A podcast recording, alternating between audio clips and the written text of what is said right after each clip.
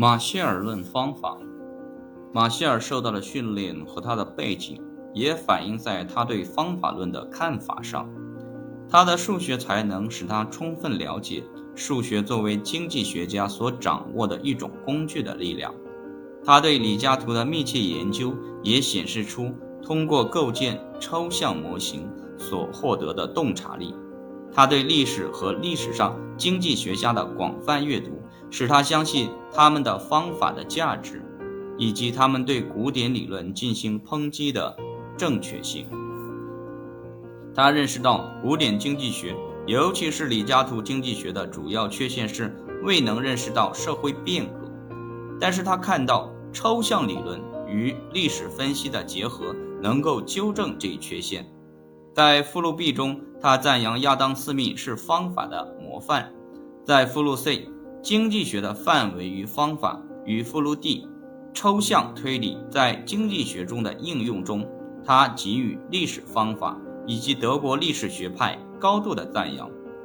马歇尔自己的方法是试图将理论的、数学的以及历史的方法相混合。他承认一些经济学家更喜欢依赖某种单一的方法，他并不反对这一点。对于马歇尔来说，不同方法的运用。并不能表明冲突或者对立，原因在于所有的经济学家都从事着一项共同的任务。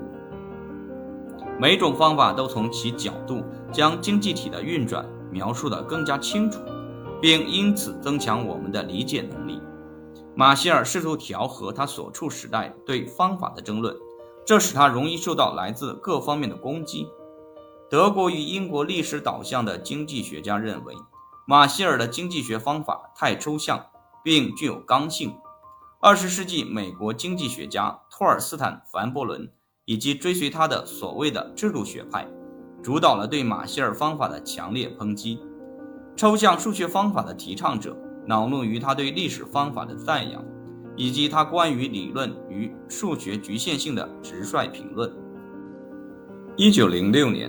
在写给专心于在经济研究中使用数学和统计学方法的朋友 A.L. 鲍雷的一封信中，马歇尔做出了切中抽象数学方法核心部分的评论。我找不到任何对你有所用处的关于数学经济学的注释。对于我过去是怎样考虑这一主题的，我只有非常模糊的记忆。现在我从不阅读数学。实际上，我已经忘记怎样将很多东西结合在一起成为一个整体。但是我知道，最近几年对于我所从事的主题，我有越来越多的感觉，即一条涉及经济假设的优秀数学定理，非常不太可能是优秀的经济学。我越来越多地依靠这些规则：一，将数学作为一种速记语言来使用。而不是作为分析的发动机来使用。二，在你做完之前坚持使用它们。三，转换成英语。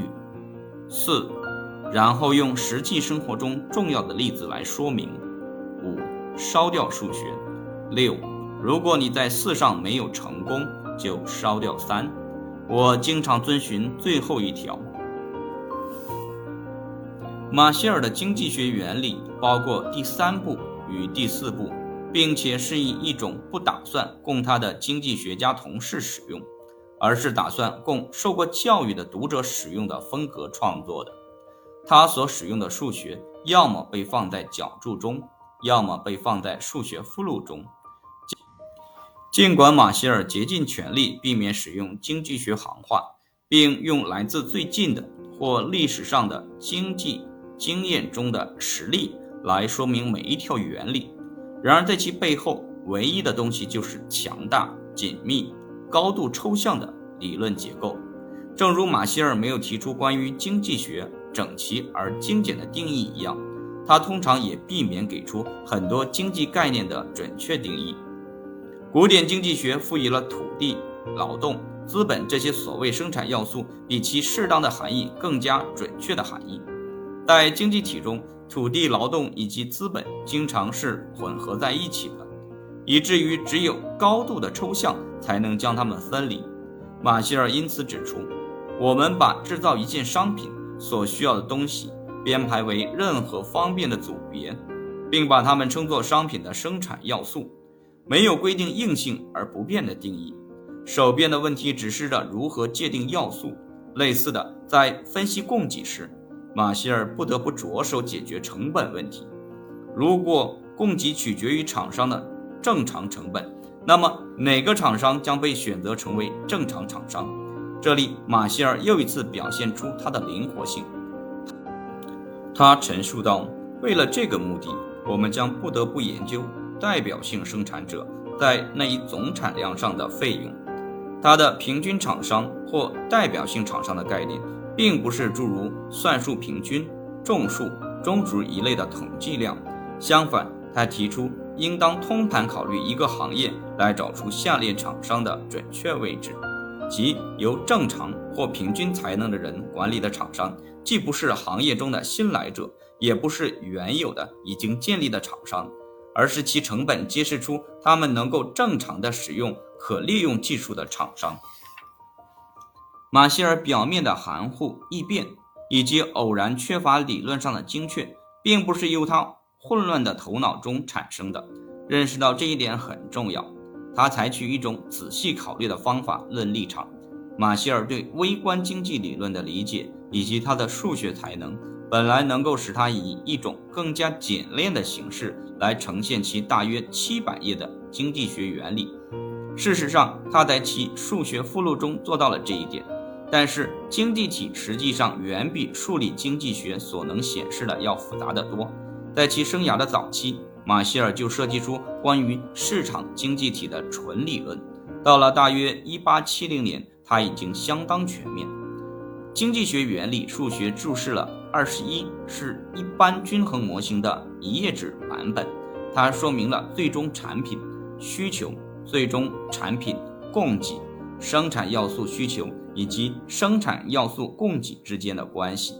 一九零八年，马歇尔写信给约翰·贝茨·克拉克说：“我的终身都已经并将继续献给以现实的形式，尽我所能多呈现的我的注释二十一。”在其经济学原理中，马歇尔明确地为缺乏精确进行辩护。在简要清晰说明了经济体长期均衡条件之后，马歇尔继续指出，在我们生活的世界里。这一切都是不真实的。现实世界中，每一种经济力量都在其周围起作用的其他力量的影响下，不断地改变着自己的作用。在这里，生产数量、生产方法以及生产成本的变化彼此互相更改着，它们总是影响着需求的特征与范围，并且也受到后者的影响。此外，所有这些相互影响。都需要时间来产生效果，而且通常没有两种影响是齐头并进的。因此，在现实世界中，任何一种关于生产成本、需求以及价值之间关系的简易学说都必然是错误的。越是通过纯熟的说明赋予学说清晰的外表，它就越有害。如果一个人相信自己的判断力和实际直觉，那么，与那些自以为研究了价值理论并断然认为它很容易的人相比，就更有可能成为一个好的经济学家。